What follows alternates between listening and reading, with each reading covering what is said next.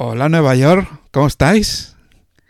Muy bien. Muy bien por aquí. Aunque muy bien, todo muy bien. decimos Nueva York, pero realmente no es aquello Nueva York, Nueva York, ¿no? La gente parece creer que Nueva York es Manhattan, cuando Manhattan obviamente no es Nueva York, pero vosotros no estáis ni en ni Manhattan ni en Nueva York, ¿no? Podemos decir, ¿estáis más para arriba, Alicia?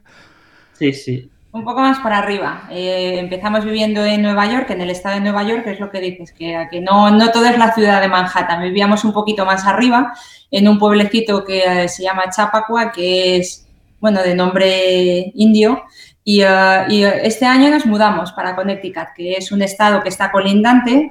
Aquí se llama el Tri-State, que está Nueva Jersey, Nueva York y Connecticut, que es donde toda la gente que trabaja en, en Nueva York, las empresas de Nueva York, no solo Manhattan, pues viven esos tres estados. Nosotros nos mudamos un poquito al norte. Déjame antes, que, déjame antes que le diga, le diga a, a Nico que, que, también diga hola, porque si no, pues nos metemos ya en materia, ¿no, Nicolás? Exacto, buenas tardes y feliz año, ¿no? ¿Qué tal? ¿Cómo, cómo están? Saludo aquí con, con mi mano artificial, pero feliz año. ¿Cómo están? ¿Cómo, cómo pasaron la noche buena, la noche vieja allí por, por Nueva York? Pues la pasamos muy bien, eh, la, la, pasamos en casa, eh, solo, en familia, no, no, hubo ningún invitado. Y muy bien, la pasamos aquí, eh, nos quedamos hasta las 12 horas de aquí, aunque el fuerte fue las 6 y las 7, las 6 porque fue la hora peninsular, la hora de la península en España a la que fueron las 12 y las 7, la hora de Canarias, porque yo soy de Tenerife. Así que el fuerte estuvo condensado entre las 6 y las 7 y después nos quedamos nosotros, la familia, que somos cuatro, pues hasta las 12 para tomar las uvas con esa cuenta atrás desde eh, Times Square, eh, bajando el, el, Qué chulo. Hasta que fueron las 12. Teníamos tantas ganas de pasar de año que comimos las uvas tres veces, a las 6 a las Qué bueno, qué bueno. Lo hiciste por triplicado según las tres, las, vuestras sí, tres posiciones, ¿no? Vuestros orígenes en, en Galicia. ¿Galicia? Uh -huh. En Galicia. En Galicia. El origen de Paco Tenerife y ahora en Nueva York, y hace unos cuantos añitos, ¿no? ¿Y cómo lo lleváis sí. esto por allí vosotros? ¿Cómo, ¿Cómo, lleváis? Déjame que os pregunte primero un poco cómo va el tema de, del fatídico virus. Pues de momento bien, como dijo Alicia, eh, hace siete meses, ocho meses, siete meses, nos mudamos a Connecticut, es decir, estamos a, a un minuto del estado de Nueva York, estamos justo en la frontera, estamos a una hora de Manhattan, eh, así que nos mudamos a Connecticut, estamos en medio del bosque, eh, por aquí va bien porque no hay mucho ruido y mucha, mucha gente, así que donde estamos, en la casita en la que estamos, no ha ido a mayores el coronavirus, pero sí que es verdad que en New York City, en Manhattan, Brooklyn, Queens, eh, sí que ha estado peor la situación. Así que afortunadamente no nos ha tocado nada del coronavirus, ni a nosotros aquí en Nueva York, ni a nuestra familia en España, así que hemos tenido suerte. El tema de, de, de, de, se ha visto y la gente va con mascarillas, y, pero no ha sido el, el pánico directo que, que, se ha podido vivir en la ciudad y hemos visto pues eh, todas las cosas horribles que se han visto en Manhattan. Sí, aquí la gente es muy respetuosa y es muy complicado que te encuentres a alguien sin mascarilla o que no guarde la distancia de seguridad. Por aquí, la verdad que son súper... Eso en Connecticut, en, esta, en lo que es el más para abajo, me parece que todavía hay un porcentaje de gente haciendo el gamberro, ¿no? O sea, saltándose todas sí, las normas. Hay tanta gente, 8 millones de personas son muchas personas, así que habrá de todo. Bueno, estuvimos en Nueva York hace poquito, en sí, la ciudad. El 26, y, sí, eh, y, justo después de Navidad. Y bueno, por la mañana a primera hora no había nadie. Claro, como el turismo no está permitido a entrar a Nueva York, entonces... No puede entrar el turismo a Nueva York ahora, está cerrado. Entonces, no, no, no. Por ejemplo, si tú quieres viajar de España a Nueva York, no es posible o desde cualquier país de la zona de Schrödinger, de Europa, a Nueva York, no es posible, está prohibido. Así que pasear por la Quinta Avenida, por ejemplo, es un gustazo porque no hay casi gente, te vas solo. Bueno. No hay coches, no hay gente por la calle, suele haber gente a, la hora, a las horas puntas, los americanos a las 12 a, para comer, pero una fuera de esas horas, antes o después, la verdad que las calles están vacías y se nota mucho la bajada del turismo. Y pudieron hacer las típicas cosas de que salen en las películas, ¿no? De ir a patinar sobre hielo por, por, por supuesto, sí, sí. Bueno. a patinar sobre hielo, a la FAO, a la tienda de juguetes, a todo eso. A la Nintendo, en esta Nintendo. casa es una visita obligada a la Nintendo. Nintendo obligada. Qué bueno. Qué bueno, qué bueno. Y vamos a empezar un poquito con lo que acostumbramos a hacer en, esta, en este Developers Café. Y yo, eh, Paco y Alice, os voy a poner, y Alicia, os voy a poner una fotografía, pero vosotros no la vais a ver, pues la voy a explicar, ¿vale? Porque por el montaje que tenemos de edición no lo veis. Pero ahora estoy pasando una imagen y se ve un lujoso comedor con unas mesas y con una serie de, de personas, de señores, generalmente vestidos con traje súper, súper bien y corbata. Y al fondo se ve a Ismael Faro. ¿Dónde estamos, Alicia? ¿Dónde estamos? En el club financiero, seguro. Estamos en el club financiero. ¿Y por qué, por qué, por qué saco yo esta foto ahora por pantalla? Que lo vuelvo a quitar y te pongo a ti. Explícame, ¿qué tiene que ver con nosotros esta fotografía? Pues eh, empezó el grupo de desarrolladores en Vigo con, con, Ismael Faro. Bueno, había varios, había cinco personas, Ismael Faro, Mariel, eh, Abdón, y, Reinaldo estaba Reinaldo y empezó con ellos. Entonces, pues bueno, eh, yo trabajaba en el club financiero eh, llevando todo el tema de, empresas y, eh, y, tema de eventos allí, fue donde los conocí. Y la verdad es que era curioso porque como era, pues como era todo en el pasado, ¿no? Todo muy, muy estipulado, los empresarios todos vestidos, con su corbata y todo, y de repente pues empiezan a cambiar las tornas y se empieza a meter dentro de, de, de ese, ese club encorsetado pues personas como Ismael, eh, Mariel, Abdón, todos ellos, pues que van con camisetas y que no tienen ningún problema en ir pues, pues así vestidos a un sitio tan encorsetado. Es como si de repente nos metiésemos, para pensarlo así, en, un club de Inglaterra, donde nos los imaginamos a todos así, todos bien puestos y de repente pues aparece el, desarrollador eh, de turno en ese momento con una camiseta y, eh, bueno, con muy, eh, una actitud pues muy tranquila. Ahora, ahora mismo se está viendo la impresionante alfombra que había en la recepción con nuestra, nuestra manta del GDG Spain y todos, todas las personas que atendimos aquel evento. Yo, yo, estoy hablando de aquel evento en que me invitaron por primera vez, en este caso Rinaldo, con vamos todo, el equipo que fue fue cuando nos conocimos no con Alicia. Y, y, ahora se está viendo se está viendo la recepción lo que tú decías no una, una, alfombra que debía costar un dineral de miedo y toda la gente ahí pues más o menos con camisetas. Hacía fresquillo porque no era no era precisamente en primavera pero sí gente que no era de ese ambiente directamente. Y esto de, de qué año estamos hablando chicos 2000 Yo creo 2013 2014 13 13 cuando salieron las gafas? Que fue, las trajiste tú allí. Bueno, la gente estaba impresionada con todos los gadgets que traía, yo oyéndote hablar. Claro, allí en, en, Galicia, pues bueno, no estoy diciendo que no sean punteros, pero bueno, sí es cierto que en aquel, en aquel entorno, en aquel ambiente, eh, alucinaba la gente. Sí. Ahora se, ve, ahora se ve un cartel que hicisteis que se ponía, que salía mi foto de Google con las gafas y tal, diciendo lo que viene del futuro, bienvenidos al futuro, ¿no? Sí, sí, la gente. También además recuerdo, y, y cambiaremos otra cosa, ¿no? Que dije cosas verdaderas barbaridades, ¿no? Ahora sale una foto del correo gallego de todo aquel impresionante clipping que salió de, de, aquella visita, que hicimos una, una visita con muchos bolos, y las Google Glasses listas para funcionar en gallego a España este año. Estamos hablando del 2013. Maravilloso, las marotecas maravillosas. Ah, no podemos reír a gusto. ya ves, Nico, esto fue el, el, origen donde conocí a Alicia hace tiempo. ¿Qué opinas tú de esto?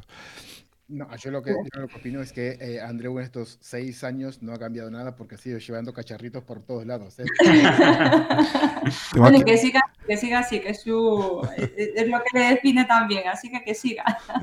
Por supuesto, además a nosotros nos, nos encanta. ¿sí? Yo cada vez que hablo con, con Andreu me parece, me parece maravilloso todo lo, todas las cosas que, que, me cuenta, todas las cosas que ha hecho y demás. Y, y es, un, es, un, placer hablar con, con Andreu y es un placer hablar con ustedes también.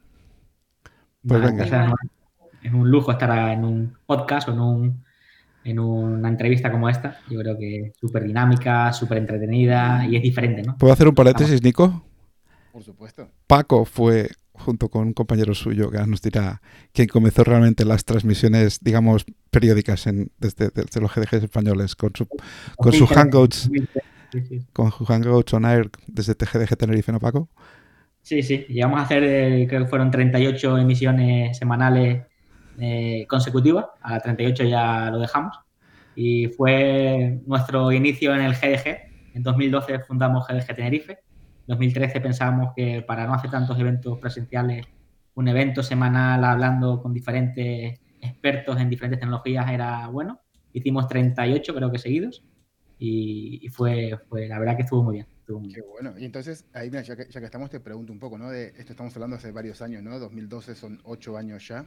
Uh -huh. la diferencia de, de, hacer retransmisiones, ¿no? De transmitir eh, en el 2012 y ahora, en qué hemos, qué hemos aprendido y qué hemos corregido, ¿no? Que seguramente haya habido bastantes problemas a esa hora, en esa época, ¿no? De, de herramientas y demás.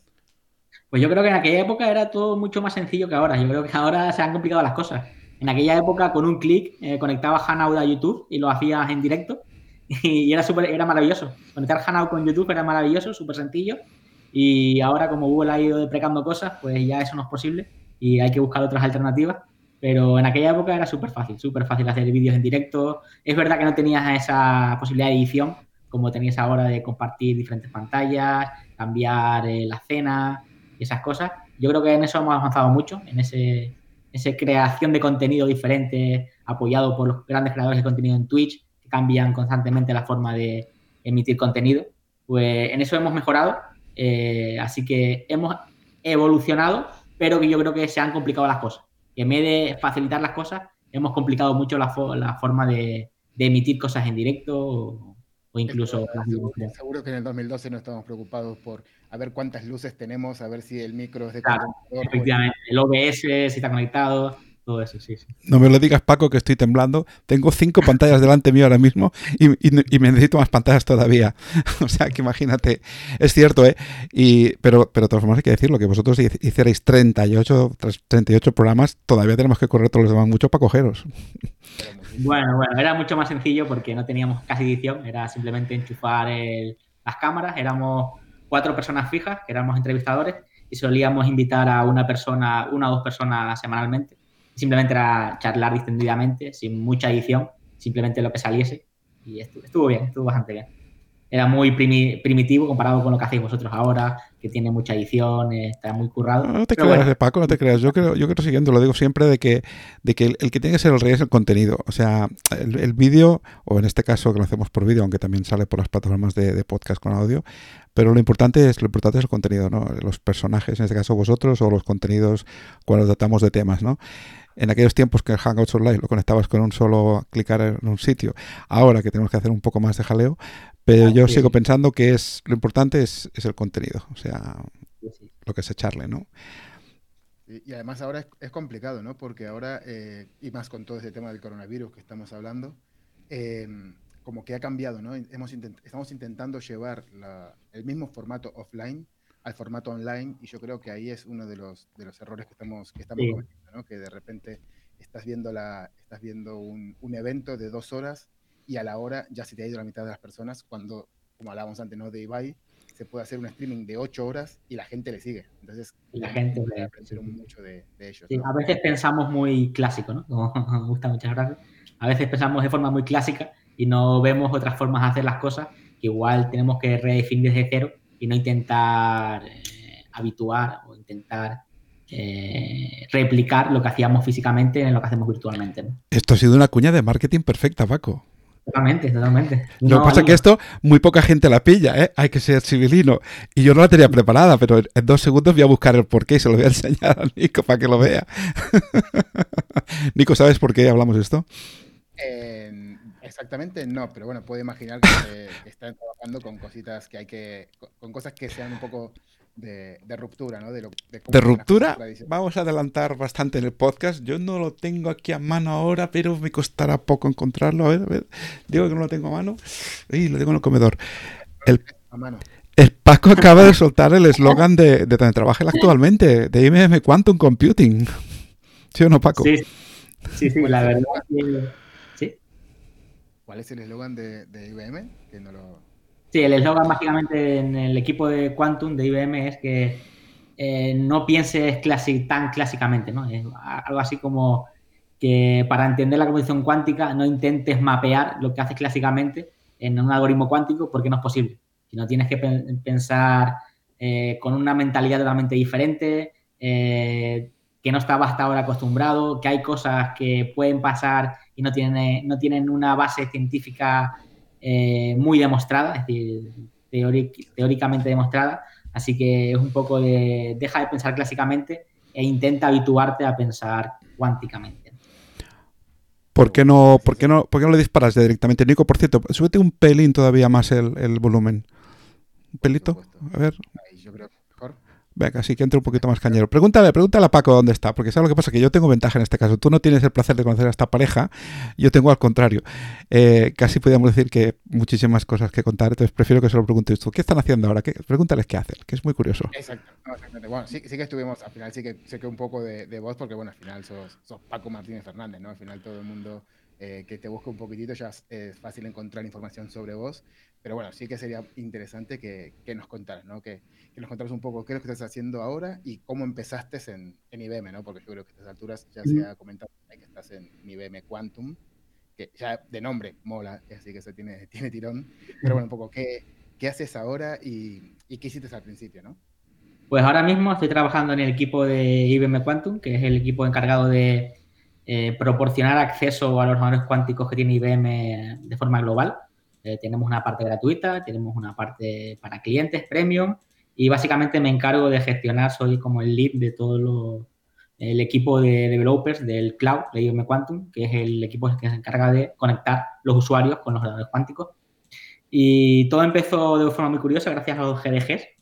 Ahora, como cuando empecé mi andadura en los GDGs, en 2012, yo no tenía conocimiento de qué eran los grupos de Google.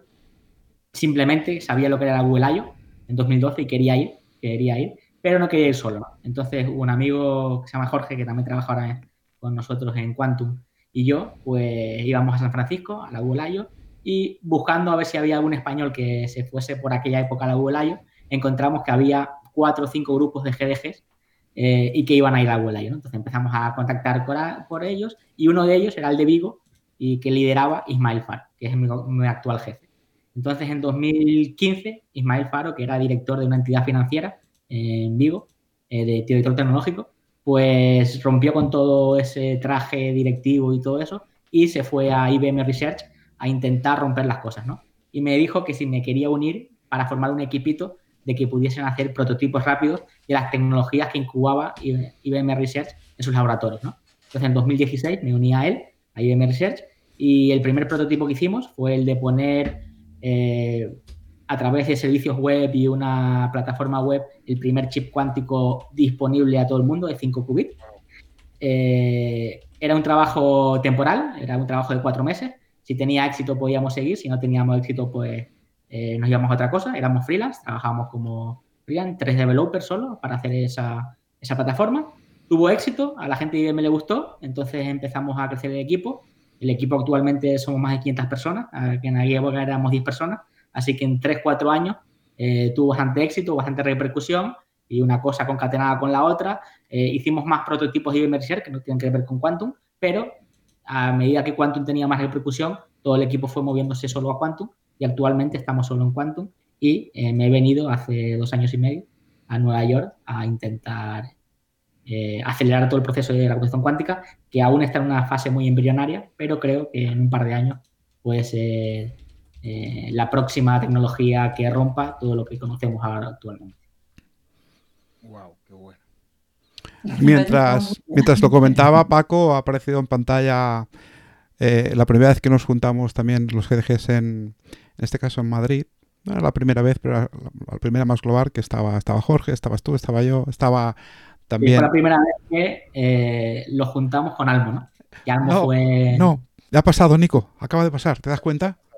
¿Cuántos minutos lleva? ¿Cuántos minutos llevamos? Venga, en pantalla, ya.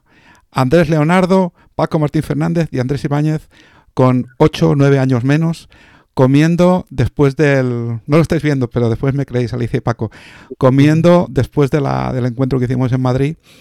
Y sí, sí, ahí donde nos conocimos. Y de ahí salió todo. Bueno, de ahí salieron muchas más cosas, ¿no? Fue el primer meeting que hicimos con Almo como DevRel. Almo llevaba un par de meses en Google, se había cargado de los DevRel de España. Entonces un poco lo juntó y fue el primer evento que hicimos. Conocimos a Almo, quién era, explicábamos quién éramos nosotros. Con gafas. Con gafas. Porque hace te ve la primera foto que te hiciste con gafas, con, la, Sí, con las sí. gafas de Google. Un boom. Un boom. Y aparte yo recuerdo hacer un book, y, lo y ahora está saliendo por pantalla, que están todos los que estuvimos en aquel evento. Estaba también Cándido, compañero tuyo de GDG Tenerife, y, y otros compañeros, Carlos, colega de, bueno, muchísima gente, ¿no? Estamos unos cuantos. Y sí, sí, y ahí estábamos, probando las gafas. En fin, otros tiempos. ¿Qué más? ¿Qué más? ¿Cómo adelantamos esto?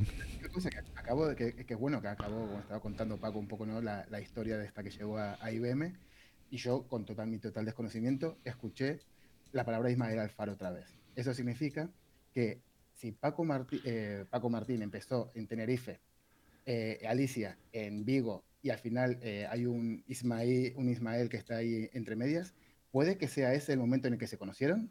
¿O ya se? Pues, eh, está muy relacionado, pero no exactamente, sino nos conocimos en Málaga en 2016 en un DevFest, en el eh, en, el, en, la reunión de los GDG en Málaga, que organizó Fran Baena, eh, por aquel entonces era la mano derecha de Alma. Y fuimos, eh, creo que eran una o dos personas de cada GDG, y justo de, de, Vigo fue Alicia. Yo conocí a Abdón, porque Abdón ya está trabajando con nosotros en Inmersión en aquella época, así que era compañero de trabajo. Eh, así que Abdón me presentó a Alicia, que venía con él desde Vigo, yo venía desde Tenerife, y fue justo en Málaga, en el evento de, de la reunión anual de los GDG, ahí nos conocimos. Se está viendo la foto, ¿eh? que conste en acta. Yo os he señalado los dos. Se está viendo la foto. Lo que pasa es que se ve esta foto. Esta foto es, podríamos decir que es donde empezó el amor. Paco, Alicia, Alicia, Paco, empezó a. ¿Qué foto es? ¿Qué foto es? Pero sí, en Málaga podemos decir que empezó a surgir la chispa. ¿no? Sin embargo, en esta foto, que la vuelvo a poner, se ve a Paco mirando atentamente. En este caso está Laura Morillo explicando, creo que lo de, el tema de Tech, Tech and Ladies o Techmaker. Y Alicia, que está en otro sitio, por supuesto, también prestando atención, pero, pero mirando otro sitio. ¿no? A mí me gusta más otra foto. Otra foto tengo. ¿Qué dices? Había que ponerlo difícil. Sí, había que ponerlo difícil. Pero yo, sin embargo, Nico, tengo una foto, tengo una foto, ya que planteas el tema del amor, yo creo que es muy importante. Tengo una foto que estoy buscando de la colección de fotos que tenía aquí preparada, y es que, uh, ahora no me va a aparecer, cuando nos pusimos a hacer eventos, justo después de ese... De Barcelona, ese, ¿no? Exactamente, exactamente. Justo después de este, de este summit, eh, nos dio por hacer cosas de educación, porque somos así, ¿no? Nos gusta hacer cosas. Y ahora mismo, por ejemplo, se está viendo a, a Paco, a Alicia, a nuestro amigo Mario, a mí en, en Logroño, en La Rioja, haciendo un DEFES. Después, allá estaban juntitos ellos dos. Eh, se nos ve con Gonzalo, jefe de educación de Google para España en, en, Londres, en la feria del BET. Ahí están también atendiendo a cosas. Y algunos eventos chulos, que hiciste de educación en, en, Tenerife, como por ejemplo el GDG Kids, ¿no? el formato aquel que, que hicimos vosotros hicisteis muchas veces y que co-creamos un poquito, incluso recuerdo que luego lo, lo, lo, hicimos desde aquí arriba, ¿no? Con un montón de, de chavalitos y chavalitas que se, se, está viendo ahora mismo en Candelaria, ¿no? Eventos tan bonitos, ¿no?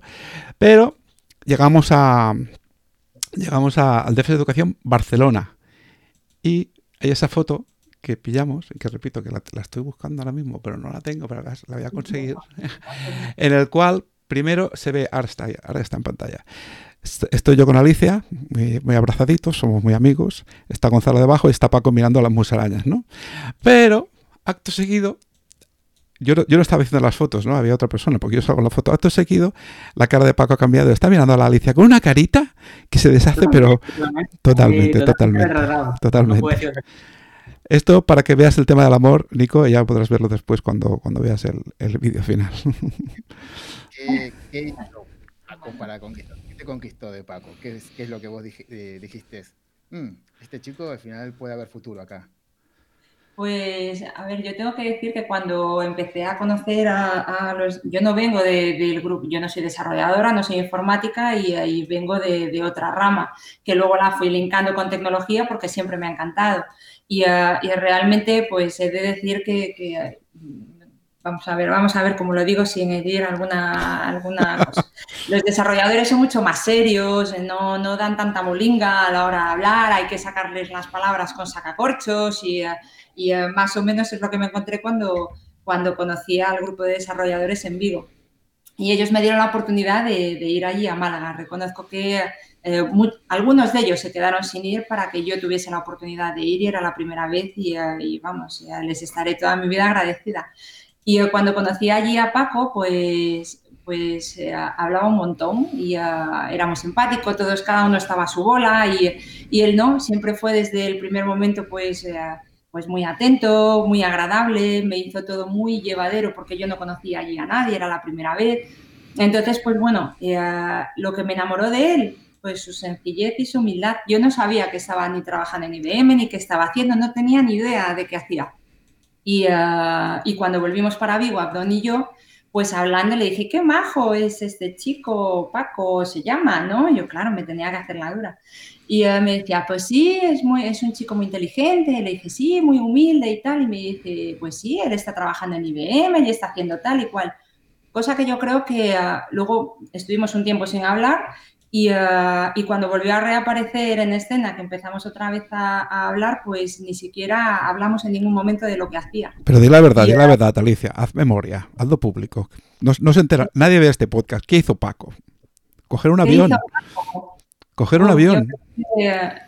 Coger un avión, sí. Coger un avión, irse desde Tenerife hasta Galicia. Dice, pues vente a Vigo, vente y, y, uh, y vienes a, a, aquí a pasar un fin de semana. Y lo típico de estas cosas que dices, que te dice, sí, sí, sí, dices, bueno, cogerá un billete, pues vete tú a saber cuándo.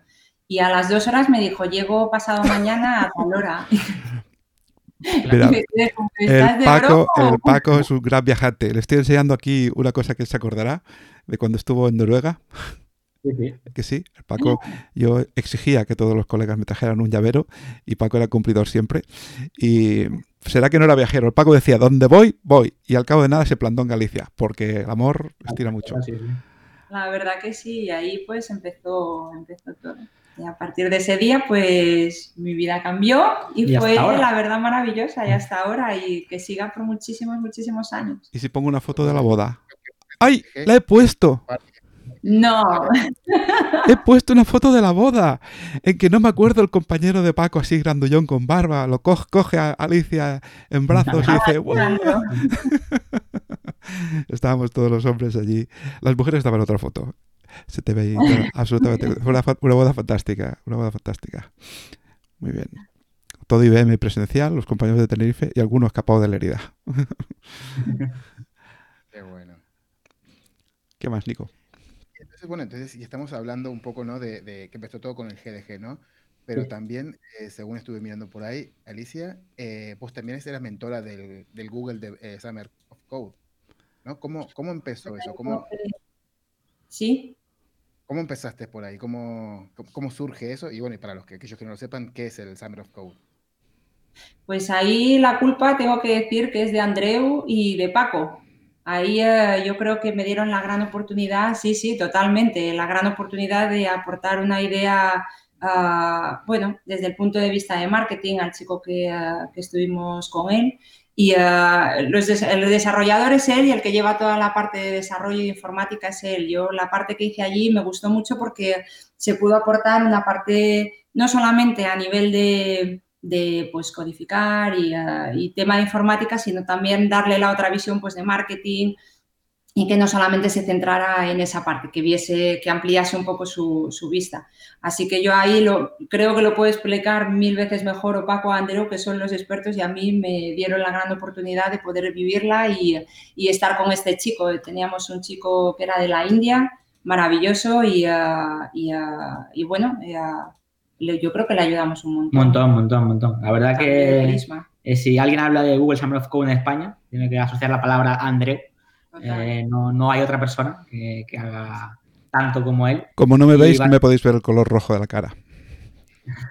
y básicamente, pues Andreu, gracias a toda la colaboración que tiene con Google, Summer of Code, eh, Google Codein, pues intentando buscar mentores para ayudar a... Son programas para adolescentes y, y chicos de colegio o instituto para ayudarles a que sea su primer contacto con, con el código ya de una forma más profesional, eh, pues intentamos ayudarles a que vean, pues en el caso de Google Summer of Code, es para gente ya que está en la universidad, que está en los primeros años de carrera, pues para que vea cómo se cuecen las cosas fuera de la universidad, eh, qué tiene que poner atención, que no todo es codificar, sino que hay que pensar si, cómo escalar eso, cómo hacerlo de forma que no sea un pain para el futuro y esas cosas.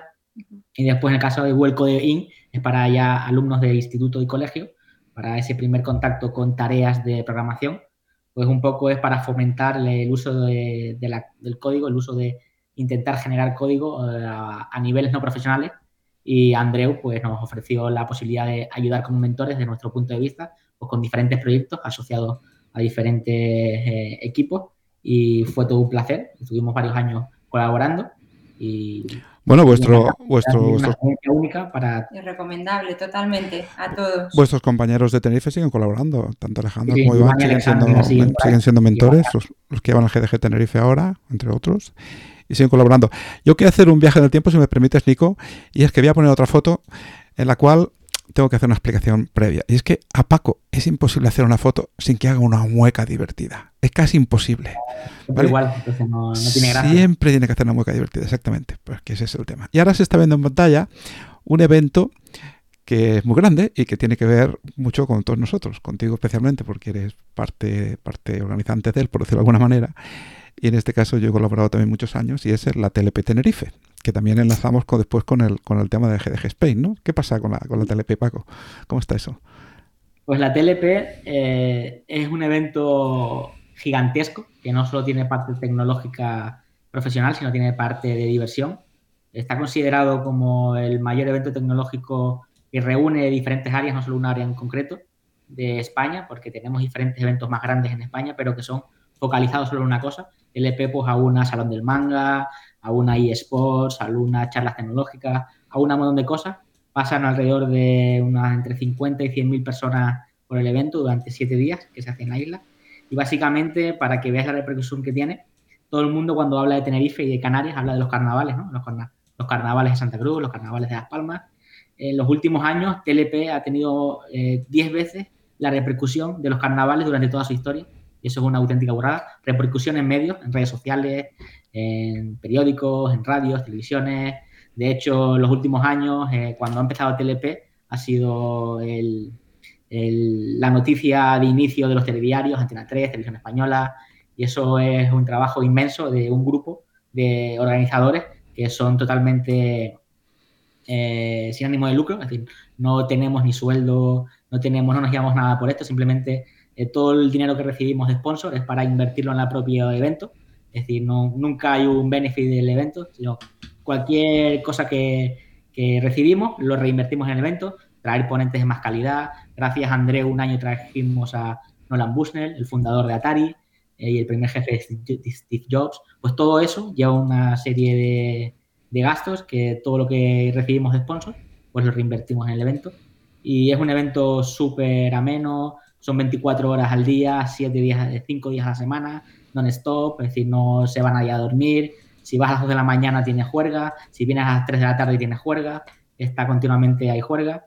Y, y es una experiencia única que por primera vez en 2020 no se pudo realizar por culpa del COVID, pero que esperemos que en futuros años pues se vuelva a re, re- Yo, a- yo quería, quería enlazar unas cuantas fotos para, para poner imágenes. Y ahora está poniéndose una foto del, del IO 2015, en el cual estábamos también con la banderita GDG Spain y estamos unos cuantos bastantes del grupo, estamos dentro del, del Moscone Center donde hacían, acaban de hacer la, la keynote, bueno, debía ser, debía ser justo antes de la keynote, pero después tenía otra foto para enlazar precisamente con lo que has dicho ahora. Y es que eh, una cosa que pasó después en la TLP fue que, podemos explicar anécdotas, que ya sabes que me gusta explicarla mucho. ¿Cómo fue aquello de que, de que, que estábamos tú y yo paseando por, por los pasillos del, del Moscone Center el último día que se acababa el año? ¿Y qué te dije? A ver si te Dice, acuerdas. Paco, conocer a Nolan. Y digo, ¿en Nolan? ¿Quién es Nolan? Dice, el fundador de Atari. Digo, ah, pues vamos. Y ahí que me llevó. O sea, lo explico ya en versión más larga. Estábamos ya que se acababa la feria, lo habíamos visto todo, estábamos paseando todavía. Y, y veo pasar una persona por delante, el cabello blanco, un señor mayor, y le digo a Paco, Paco, ¿quieres que te presente al fundador de Atari, a Nolan Bushnell? Y Paco me mira con cara diciendo, ¿pero de qué va este tío? Digo, espera, verás. Me acerco a un personaje, le saludo y hablo con él. Y efectivamente, y en pantalla está viendo nuestra foto con Nolan Bushnell, fundador de Atari, que nos hicimos allí en el Google I.O. Y la gracia de esto es porque, bueno, paréntesis, yo había trabajado con, Nol- con Nolan en, hace muchos años en mi etapa de Commodore y lo conocía de diferentes, diferentes cosas. Y eh, esto enlazó después con la TLP, porque conseguimos, como tú bien has dicho, llevar a- al fundador de Atari a, a la TLP, que fue, que fue un, gran, un gran salto. Pero hay otra foto que pongo ahora que para mí fue el salto más importante de cara a nuestra comunidad. Y esa foto es la que estamos en la auditoría Adam Martín, todo el conjunto de, de GDG Spain haciendo el summit. ¿Te acuerdas de esto, Alicia? Sí, sí, desde luego, ¿cómo olvidarlo? por eso. Eso fue un hito bastante grande porque eh, una, hace unos años, pues Almo solía ofrecer quién quería organizar el siguiente summit de los GDG y un poco pues por votación popular y a Diego, Almo decía quién lo organizaba, ¿no? Entonces, para intentar convencer a Almo que Tenerife podía ser una sede, porque es decir, el presupuesto del examen es limitado, no Google puede llevarlo donde quiera, pues intenté hacerle una contraoferta y le decía, yo me encargo del alojamiento de todas las personas y tú te encargas de que, del viaje. Yo me encargo de comidas y alojamiento y tú solo tienes que pagar el viaje de los ponentes. Y aceptó, aceptó eh, milagrosamente. El siguiente reto fue convencer al cabildo de la isla de que en la TLP teníamos que destinar una partida grande de dinero para acoger a 70 personas venidas de diferentes puntos de España en un hotel, darles desayuno y comida y una serie de cosas. Y bueno, una cosa llevó a la otra y lo conseguimos. Y al final el Summit vino a Tenerife, pero fue una lucha de titanes donde Andreu también ayudó bastante, fue parte de la organización del Summit en Tenerife. Y, fue yo creo una cosa que nunca hubiésemos esperado que se conseguiría, eh, que la propia TLP se pueda hacer cargo del, alojamiento durante una semana, creo que fue, de 70 personas venidas de diferentes puntos de España y fue tremendo. Fue tremendo. Yo para mí lo más importante en este caso fue efectivamente el evento, ¿no? Que el evento a nivel nuestro, ¿no? Que fue, digamos, yo siempre digo que fue la punta de lo más alto que hemos, llegado nunca a hacer como comunidad a nivel de encontrarnos, ¿no? Y además en este entorno tan increíble que es la isla tuya de, nacimiento, Tenerife, donde además después, Alicia, vosotros estuvisteis, antes de iros a Nueva York, ya vamos otra vez al tema personal, vivisteis un, un cierto tiempo, ya no me acuerdo exactamente, un año o dos en, en Tenerife antes de saltar para las Américas. Exacto. bueno, cuando estuvimos, cuando hicimos el segundo, eh, el summit, fue después del de Málaga, creo, ¿no? Sí, fue el siguiente. Fue el siguiente para, a ver, él lo ve desde el punto de vista a lo mejor más técnico y eh, de GDG, yo lo veo desde el punto de vista romántico y digo, es muy bonito el poder haber hecho justo después de habernos conocido allí, el poder hacerlo juntos, el poder organizarlo, estar allí, llevarlo a Tenerife, que, que bueno, todo eso. Para mí fue, fue muy bonito. Y a partir de ahí, al año siguiente, año siguiente, no, al poco tiempo, en octubre, nos vinimos para aquí ya. Sí, sí. O sea, fue todo como muy rodado. La vida con Paco es muy rodada, es decir, es muy siempre llena de emociones, es como una montaña rusa y, uh, y uh, siempre ahí en la cumbre. Así que la verdad que qué puedo decir. Pero antes, antes de iros, antes de iros, el, antes de iros, el Paco se vistió de marrón, ¿no? ¿Eh? El Paco se vistió de marrón antes de iros, ¿no? Como de marrón. Yo tengo una foto en pantalla que está viendo ahora todos nuestros amigos, en el que se ve el Paco con una toga de color marrón. Ah, cuando me doctoré, sí, sí, sí. de hecho, fue el de Málaga, después vino de Salamanca, que no pudimos ir, 2017, y en 2018 hicimos el de Tenerife. Y además está en la foto de tu padre, que en paz descanse, y, tu madre y tu, tu, tu, familia contigo allí. Sí. Alicia no estás, pero estabas presente también. No, todavía no, todavía no la estaba empezando a conocerla ahí. Justamente estaba empezando a conocerla. Por eso. Y ahora sale otra foto, perdón, Nico, sale otra foto enlazando eh, y se ve un edificio absolutamente lleno de vidrios y, árboles y coches en la puerta. Hay dos chicas preciosas y un tío feo que soy yo. Y está Alicia y está también Mariel. Estamos en IBM ya, estamos, nos hemos ido a Nueva York, ¿no? Estamos allí Qué diferencia, ¿no, Alicia? Es lo que, lo, que, lo que has tú lo iba a decir yo ahora mismo, ¿no? la vida con Paco es como, como estar en, una, en un parque de atracciones para arriba y para abajo, siempre para arriba, ¿eh? Siempre para arriba. Sí, sí. No se la recomiendo a nadie porque si no me quedo yo sin ella, pero sí, sí. Desde luego que sí. Ha sido uno parar y, uh, y la verdad que, que, tremendo. Ahí Mariel, yo reconozco que Mariel fue la que uh, hizo y puso más de su parte para que pudiese entrar dentro del GDG en Vigo y si no hubiese sido por ella hubiese sido más complicado. Yo creo que ahí ella ha puesto también una parte por el tema de, mujeres y de eh, diversificar un poquito, no solamente informáticos y meter un punto de vista que podía ayudar en ese momento a los chicos allí en tema de eventos. Y, uh, y sí, desde luego que Mariel ha sido la punta de todo esto. De hecho, la boda, Ismael habló, yo creo que también porque por su culpa, en ese sentido, pues todo se lió en, nuestra vida, sí. Por su culpa estamos en Nueva York también. también. Claro, existe la atracción. Entonces, yo quería preguntar ahí, que, estaba diciendo, ¿no? La, vida esta de, la montaña rusa con, Paco le llevó a vivir a, Nueva York. Y, yo creo que también hay mucha gente que nos, que nos interesa, ¿no? Y nos gustaría saber un poco cómo es la vida en Nueva York, ¿no? Porque al final siempre tenemos todo idealizado de, cómo es en las películas, pero también a veces está, está bien, ¿no? Llegar y, bajar un poco la realidad y, descubrir cómo es la vida realmente en Nueva York. ¿Lo dices tú o Tú, lo tú, digo ahí yo? Alicia puede contar mucho más. Alicia está fascinada. Pues realmente, Nico, yo cuando llegué aquí pensaba lo mismo y dije, bueno, a ver cómo es realmente, porque en las películas sale una cosa, bueno, pues en la vida real es exactamente igual que en las películas. Y exactamente igual. Yo creo que hemos dejado de ver películas de terror y de miedo precisamente porque los graneros esos que salen aquí de, pues de los critters y todo eso, aquí existen. O sea que si se te va la luz te tienes que ir a un sitio de esos a conectarla. Entonces, exactamente es igual. Todo, absolutamente todo es igual. Todo igual que en las películas. Es una cultura muy diferente a la europea o a la española. Es decir, eh, no se mueve, por ejemplo, una cosa muy curiosa es que tú no puedes ir a una casa directamente a, a un americano americano, pues le quieres hacer una visita, si no tienes que avisarlo con anterioridad, pues tal día, tal hora, voy a aparecer por tu casa. Entonces no es como en España que, bueno, pues estoy por el alrededor, voy, le saludo y no, no tiene esa cultura, de hecho lo ven mal si te acercas eh, de forma aleatoria un día sin haber concertado con él.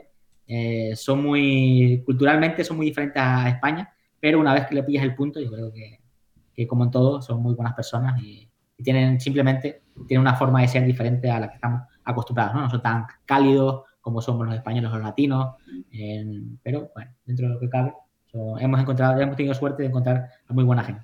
La verdad que sí. Y luego desde el punto de vista de comunidad, comunidad como, como individuos, no, no hablo de comunidades eh, de otras cosas, sino comunidad de individuos en, en los pueblos, es impresionante cómo se unen para todo.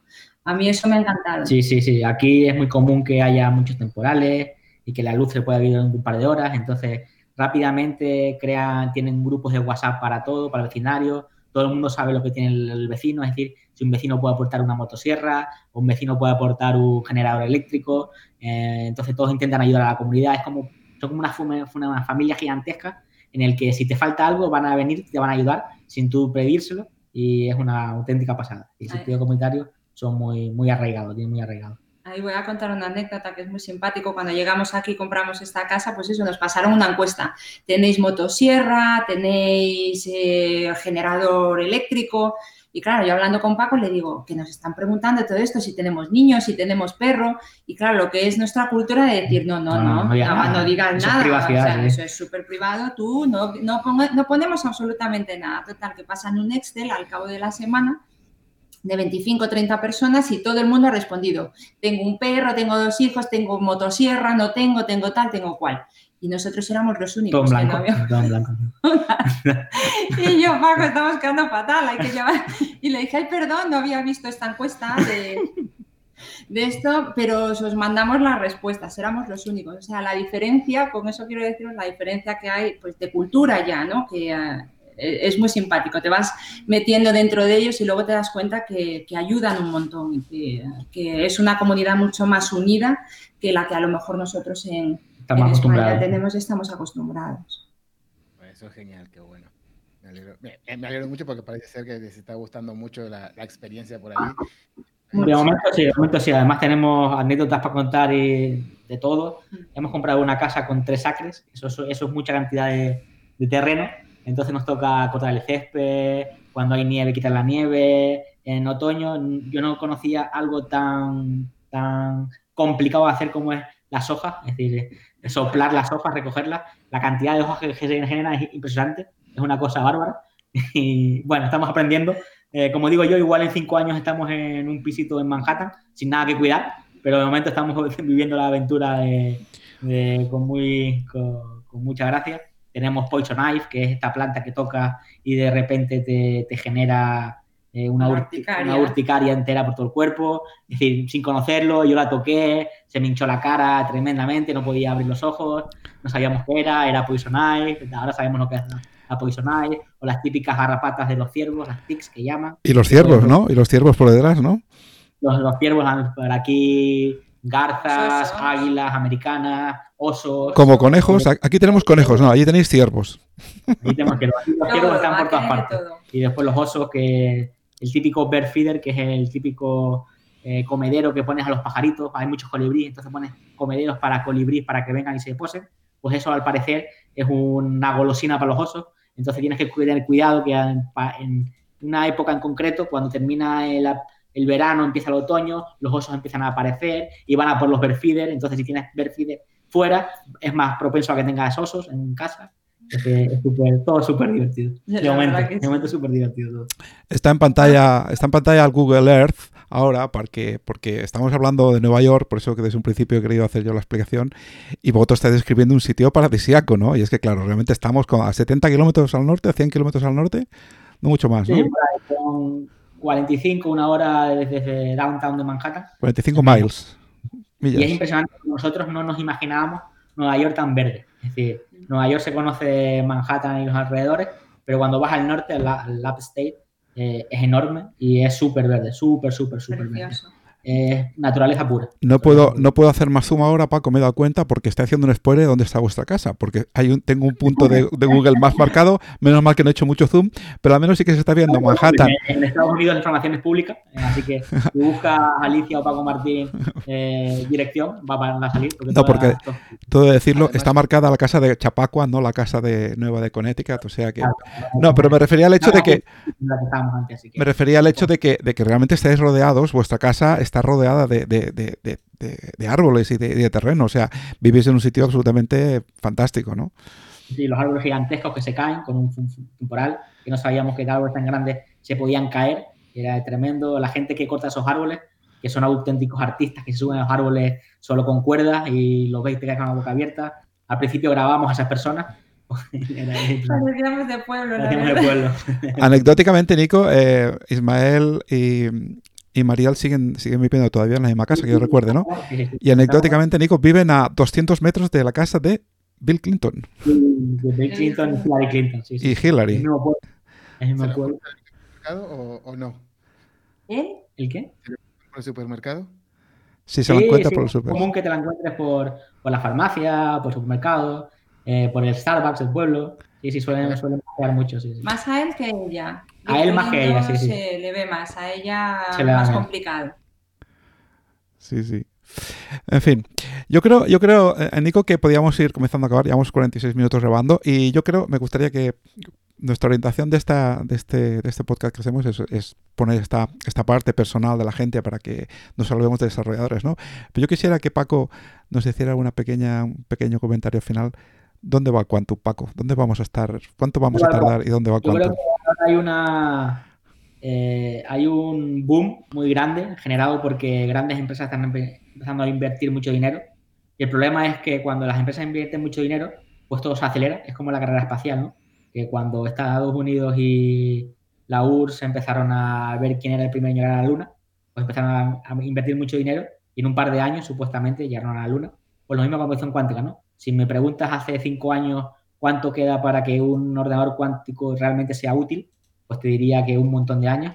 Si me preguntas hoy, eh, te diré que son menos años. Si me preguntas en cinco años, te diré que son muchos menos. Y así cada, cada vez avanza más, ¿no? Pero yo creo que ahora mismo estamos en una fase embrionaria, una fase muy verde, como cuando teníamos grandes supercomputadoras que lo único que hacían eran sumar números, no hacían otra cosa, en 1940, 50, en la Colossus y ese tipo de máquinas. Ahora mismo estamos en una, fase similar. Es verdad que cada dos por tres Google, China anuncian la supremacía cuántica, pero básicamente no tiene nada que ver, simplemente son, hacen experimentos muy ad hoc para demostrar cosas que hasta el momento no se podían hacer, pero esas cosas realmente no son útiles, es son cálculos que no nos valen para mucho, pero como hay mucho dinero invertido, pues es cierto que de forma mediática, cada cierto tiempo se requiere que algún, desde PR de la compañía, se requiere que haya algún anuncio para ver que para las grandes, los grandes jefes sepan que están haciendo algo, que no solo están gastando dinero. Por eso, cada dos por tres aparece supremacía cuántica de Google o ha doblado el número de qubits, pero básicamente eh, estamos jugando con ordenadores cuánticos de juguete de momento. Y yo estimo que igual en 20 años, no sé si más o menos, podamos hacer las primeras aplicaciones realmente útiles, que sea 10, 20, depende cómo vaya evolucionando la cosa. Eh, y sobre todo va a ser más orientado a nuevos materiales, química, eh, a cosas que ayuden a la industria a evolucionar. Eh, todos los que estén pensando el Bitcoin, la evolución cuántica, eso va a llevar mucho más tiempo porque tienen que ser ordenadores cuánticos más potentes para romper, para factorizar números primos. Pero bueno, estamos en la, lo bonito es que estamos en la, eh, en el camino, que creo que nuestra generación va a ver un ordenador cuántico que realmente pueda romper las cosas. eh, pero aún falta un poco para eso, no, estamos, no es inminente. Pero lo bonito es que estamos, como yo digo, escribiendo historia y dentro de 30, 40 años echaremos la vista atrás y diremos, hey, yo empecé a trabajar en eso y fui uno de los que ayudó a, que eso estuviese estaba, estaba intentando poner la foto de, de alguno de los sistemas Q que me enseñaste en las diferentes visitas que he hecho a, la central aquí donde trabajas y de repente he pensado que lástima que no, no, no pudimos hacer la foto del Quantum One porque tu, tu, jefe, tu jefe accedió a, que entrásemos en la sala súper secreta donde estaba la primera máquina, gracias a tu ayuda, pero obviamente no, no se podía fotografiar, aunque la foto es pública por internet y se ve. Lo más importante de la época actual es que hay ordenadores cuánticos que se comportan de forma cuántica, que eso es muy importante, y que estamos empezando a que las empresas se formen en, esta, en este área, ¿no? porque no va a ser de la noche a la mañana, eh, sale el ordenador cuántico y ya las grandes comprobaciones, finanzas, JP Morgan o yo qué sé, eh, de temas de automóviles, Mercedes, Daimler, estas, sepan ya lo que hacer, ¿no? Es un concepto totalmente diferente que hay que educar a la gente a cómo se generan algoritmos cuánticos, cómo se usan los cuánticos. No es algo que podamos enseñar en un par de meses un developer convencional eh, se pueda reconvertir en generar algoritmos cuánticos, es imposible. Pues ahora estamos en esa fase de tenemos ciertas máquinas que son cuánticas, vamos a enseñar, vamos a empezar a enseñar a la gente cómo se utilizan para que en el futuro, cuando realmente tengamos las máquinas que puedan romper cosas, pues la gente sepa cómo utilizarlas. Entonces, esa es la clave ahora.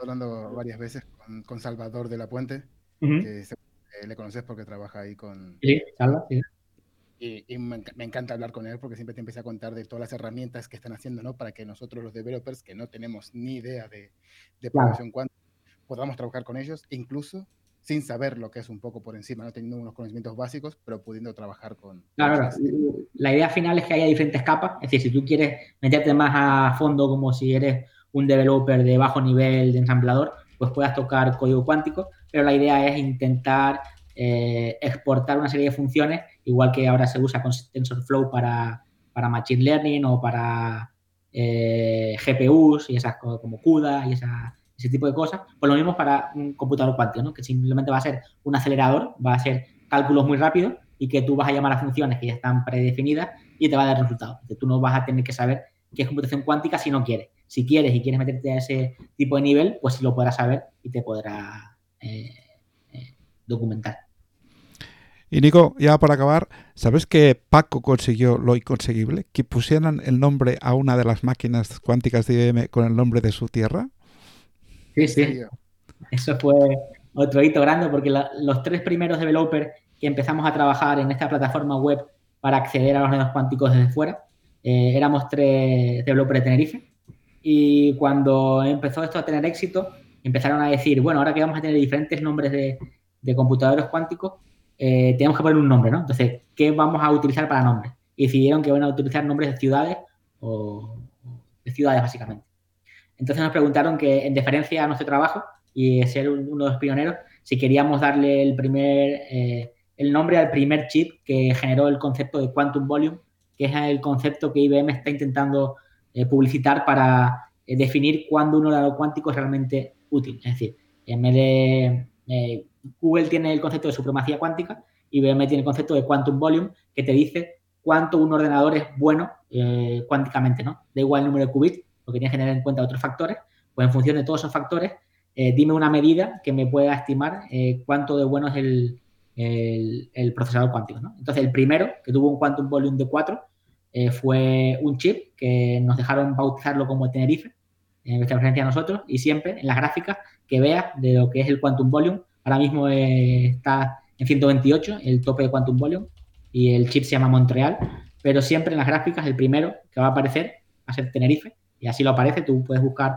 información de Quantum Volume y vas a ver Tenerife en, un, en, un, en la primera, en el primer punto, y eso es porque nos permitió ponerle el nombre a los que empezamos a ayudar a, a generar el, en pantalla, en pantalla está, seguida por Tokio, Johannesburgo, Relage, que son las diferentes ciudades de la gente que colabora con vosotros, ¿no? Pues sí, sí. Empezamos con ciudades que hay gente que vivía allí o era muy cercana y ahora mismo pues tenemos tantos chips que poco a poco vamos intentando asignar ciudades en cada punto del mundo para eh, contentar a, todo el mundo. Fantástico. ¿Alguna pregunta más, Nico? No, simplemente eh, que cómo van a pasar este próximo año por allí, cómo van a disfrutar del, 2021 con, alegría, con esperanza de que todo esto, de que esto cambie y, cómo afrontan el, próximo año. Venga, Alicia. Contamos, yo he de decir que yo de momento estoy encantada. Sé que ha traído la pandemia muchas cosas malas, pero ha traído muchísimas cosas buenas. Entre ellas, pues bueno, que tengo aquí a Paco en casa también trabajando, que los niños en el colegio, pues eh, en temas de tecnología, los colegios se están poniendo a la última, con lo cual es maravilloso también y, eh, y los tengo a veces en casa, a veces en el colegio. Y mientras estamos esperando por, por, la Green Card a que llegue para poder empezar también la vida laboral a continuar, pues yo estoy encantada. Así que poco a poco, esperemos que esto haya dado un poco, haya meneado los, los pilares, sobre todo en temas de educación, para que se pongan las pilas en temas de, de tecnología. ¿Quién iba a decir a los colegios hace dos años, cuando, cuando empezábamos en Tenerife a a meter en los colegios temas de tecnología, pues eh, que iba a suceder esto, se hubiesen reído de, mí.